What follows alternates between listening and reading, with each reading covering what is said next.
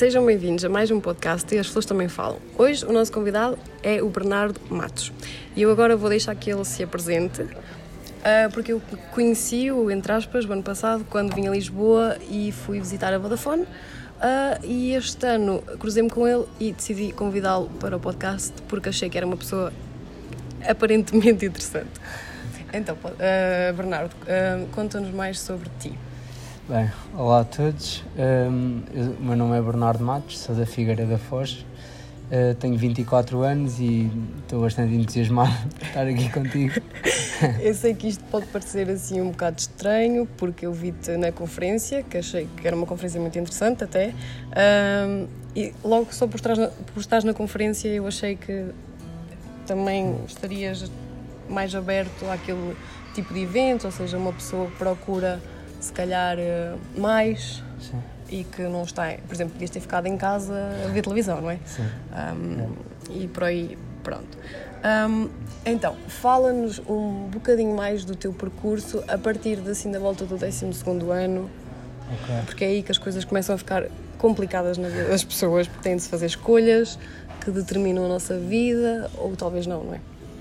Bem, eu no 12 eu estava a viver em Lisboa, eu estava a estar no Colégio Militar, que era em regime de internato, e no entanto, no, na altura não, não estava assim muito satisfeito com a situação, portanto o, meu objetivo foi na Universidade sair de Lisboa. Eu na altura, se não me engano, nós tínhamos 5, 6 opções de nos inscrever na universidade. Sim e hum, eu meti todas em Aveiro, eu lembro meti mecânica, engenharia industrial, eletrónica, ambiente e já não lembro qual é que foi a outra engenharia, talvez civil ou materiais, não sei. Um, e acabei por entrar, eu fiquei em engenharia eletrónica e telecomunicações.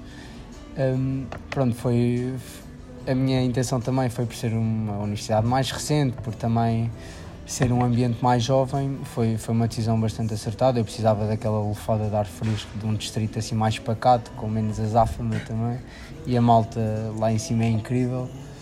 Um, pronto, no entanto, depois a meio da licenciatura eu comecei a perceber que eletrónica não era bem aquilo por onde eu queria envergar. Eu queria uma coisa mais relacionada com a gestão, mais com essa vertente versátil. E então optei por, no mestrado, seguir Engenharia e Gestão Industrial. Sim. E como Aveiro é muito giro e. Tens a praia. Sim, tens a praia, verdade. Mas não crescia muito daquilo, o meio depois era um pouco pequeno e em termos de portas para o futuro e o contacto com as empresas e isso tudo, a oferta não era assim a melhor, era tudo muito mais para a vertente industrial, para a vertente mais de eletrónica, telecom Sim. e eu queria, lá está, esse desafio um bocado maior e vim para o Instituto Superior Técnico em Lisboa onde concluí o mestrado no final de outubro de 2019 e pronto, uh, conheci-te na, na Voda, quando estava a fazer um estágio na Vodafone, onde estava a fazer a minha tese também, uh, que foi bastante interessante. Eu fiquei num estágio numa área que é Customer Experience, que é derivado do marketing, ou seja... Customer, sim, é o sim. CRM, não é? Não, uh, não isso é não, é Customer é, Relationship sim, Management. Sim, sim, sim. Uh, okay. Mas sim, tá, tá, é um arrasado. Sim. E isso foi intencional porque eu queria contrabalançar aquele quantitativo, o core de engenheiro, com uma vertente mais qualitativa própria do, própria do marketing.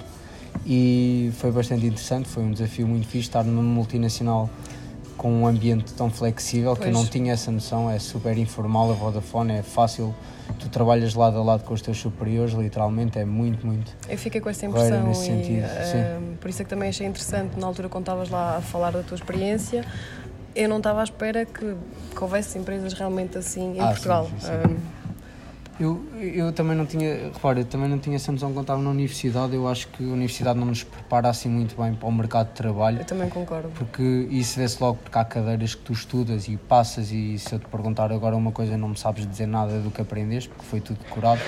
E a verdade é, é ao que... contrário também. Há pessoas que tiram 19 e okay. depois não sabem. E depois falta-lhes a componente das soft skills. Sim, Sim eu, eu percebo isso. Eu sou.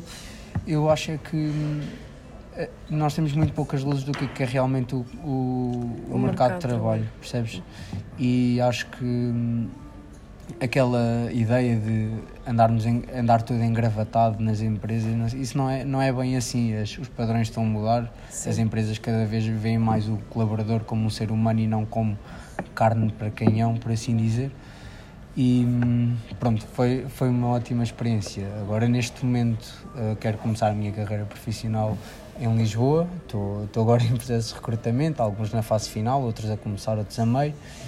E pronto, anda, foi, foi assim uma mudança de caminho, um bocado abrupta, mas pá, os amigos estão lá em Aveiro, na mesma. Quando vou aos fins de semana, como tinha dito, tenho lá o meu pai, vou às vezes ao fim de semana à casa e, As pá, amizades continuam sim, lá. Isso, isso não mudou nada, mas lá está, eu senti que precisava de um, um meio um bocado maior, com flexibilidade e próximo Portugal, contato com as empresas.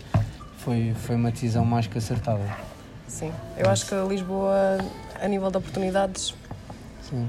É Mesmo as feiras de emprego que existem, os eventos, eventos onde, onde tu me viste ontem, o Job Pitch Challenge, onde nos reencontramos ontem, passado, passado um ano quase, é prova disso. É, que não falta aí são oportunidades de contactares com, com as empresas. Aqui é verdade que sim. É em Viseu, como eu estou a morar em Viseu, tá, não, não, há, não há tanta. Pois, não há tanta oferta. não. Mesmo a nível de empresas tem, é muito diferente. Tens de ir mesmo tu procurar ali. Aqui não, aqui seja lá fora e vejo uma empresa em cada esquina quase. Claro. É diferente.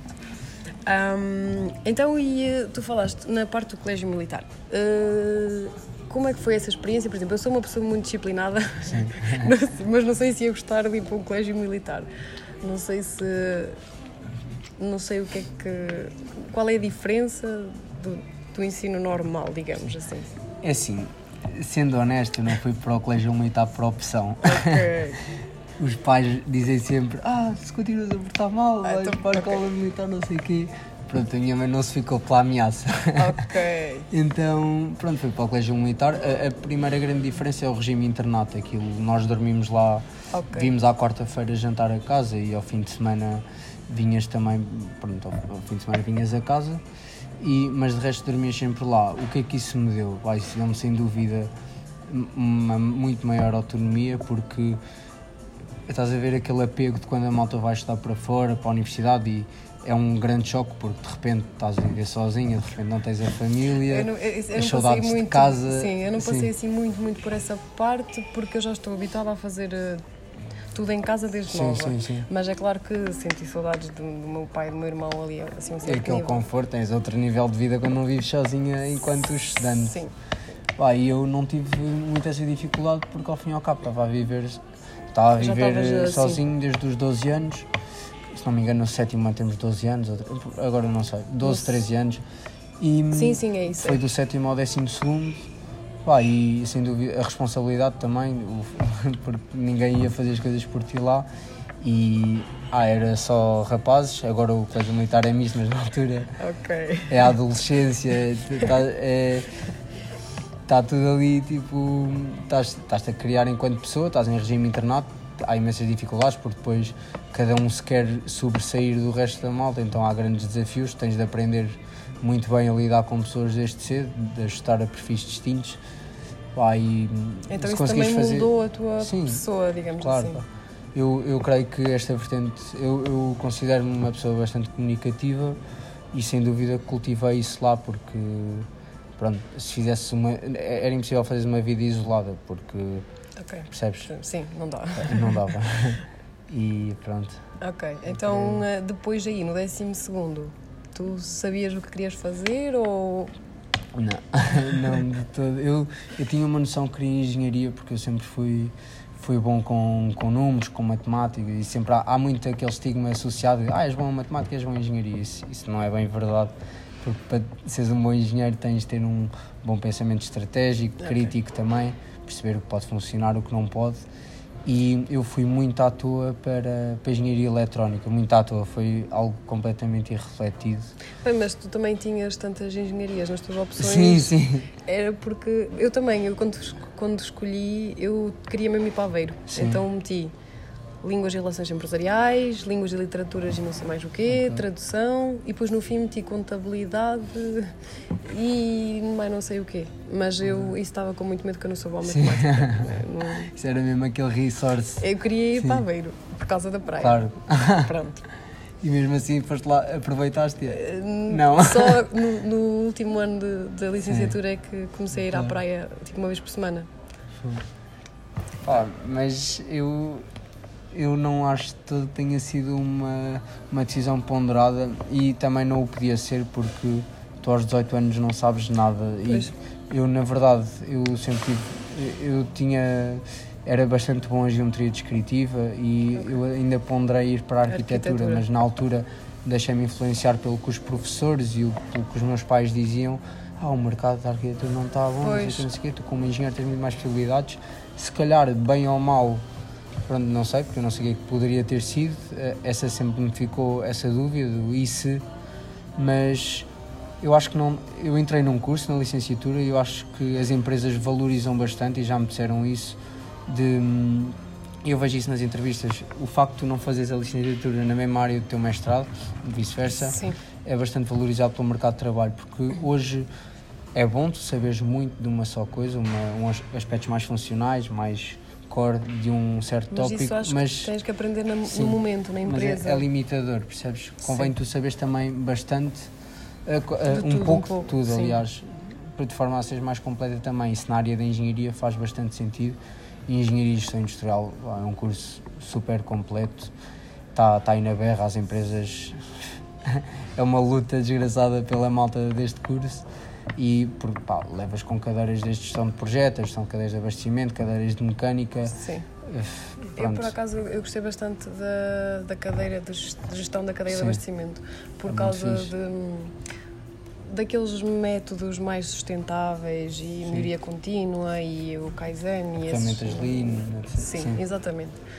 Foi mais por aí que eu achei interessante. Eu, eu acho que é interessante porque tu estás a aprender nas aulas coisas que realmente consegues aferir Sim. o impacto delas no dia a dia. Tu vais a um supermercado e consegues perceber como é que aquilo foi parar àquela yeah. prateleira.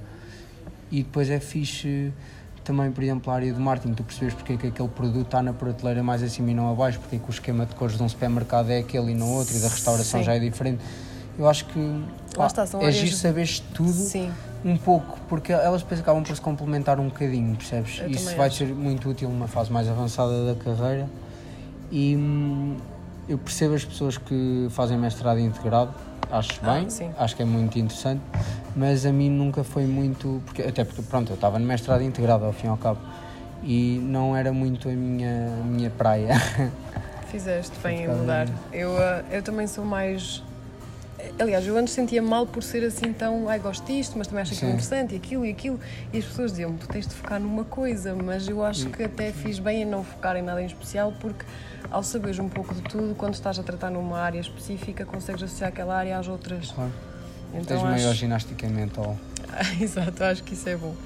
Um, eu hoje de manhã, uh, por acaso, vi uma notícia a falar que os estudantes estão agora, há muitos estudantes a ter burnouts por causa da altura dos exames. E uh, alguma vez sentiste isso enquanto estavas a estudar, o stress, como é que lidavas com o stress, se tens tipo hobbies que vais praticando ou coisas que vais fazendo para te conseguir... Uh...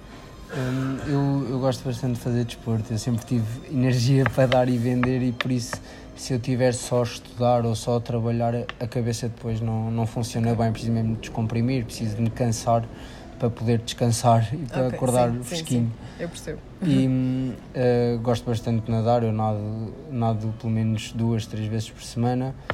E um, entre isso também faço ginásio, também agora muito esporadicamente continuo a surfar, já não, não de todo tanto quanto antes, mas um, eu acho que é, importantíssimo tu ter sempre um hobby e quem diz hobby não é só desporto, Sim. pode ser ler, pode ser ir passear, mas acho que isso é essencial tu encontrares aí um work-life balance e quando é eu digo work, work também é estudar. Sim.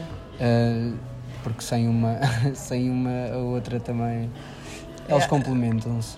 Às vezes as pessoas acabam por esquecer essa parte porque, por exemplo, a época de exames é só mesmo para estudar. Sim. Então, não, agora vou só estudar, não vou fazer mais claro, nada. Claro. Mas assim o estudo não é produtivo, as pessoas acabam por começar a bater isso, isso é mal das... da cabeça e eu, eu, também sou da tua opinião, eu também gosto quer dizer, eu antes não, eu até ao 12 eu faltava às aulas de, de educação física dizendo Sim. que nesta semana me esqueci da sapatilha claro. esquerda e para a semana era da direita e eu não, não gostava mesmo de, de, exercício físico.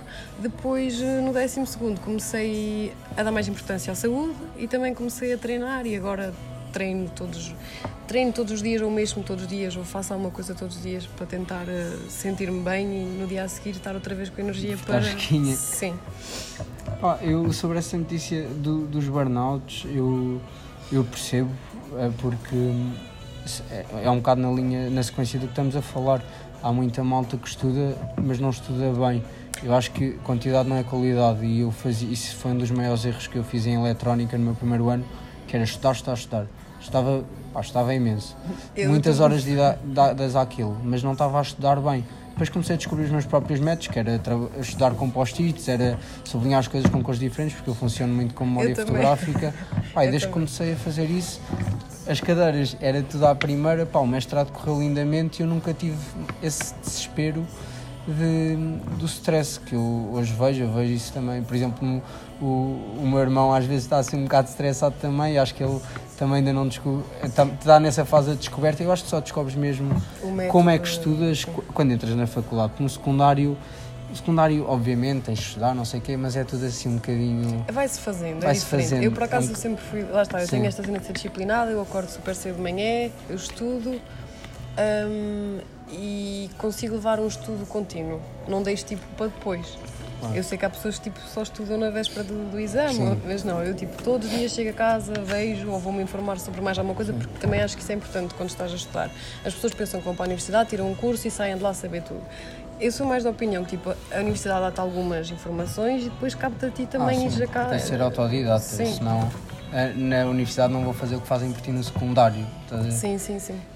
Um- Uma, olha, uma, também isto estamos a falar, uma regra que eu impus a mim mesmo no mestrado era hum, a não estudar depois das 10 da noite na véspera de cada frequência.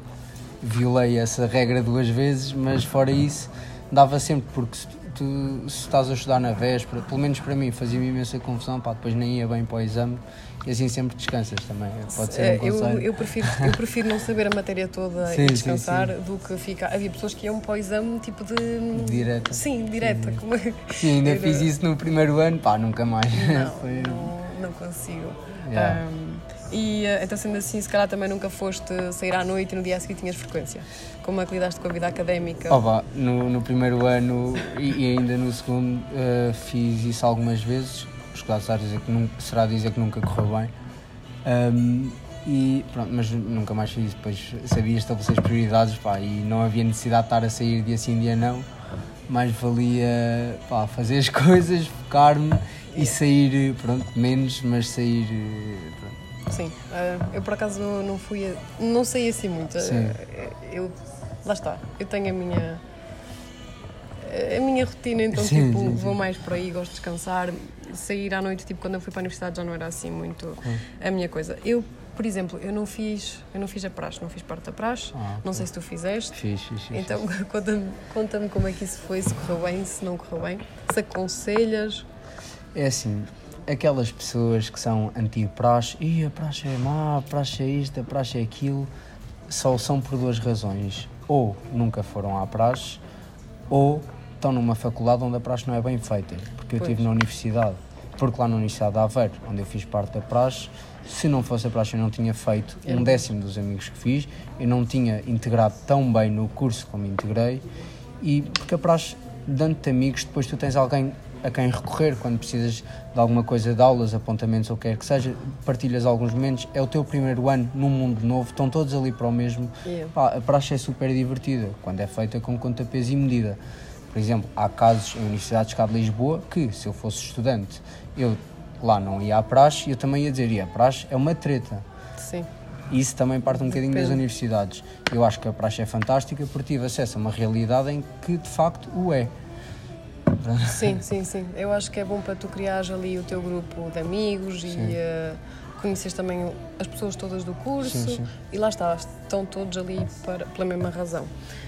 Ahm, então, e agora, para nós chegarmos assim mais para o fim do nosso, do nosso episódio, eu queria te perguntar ah, onde é que tu te vês daqui a um ano?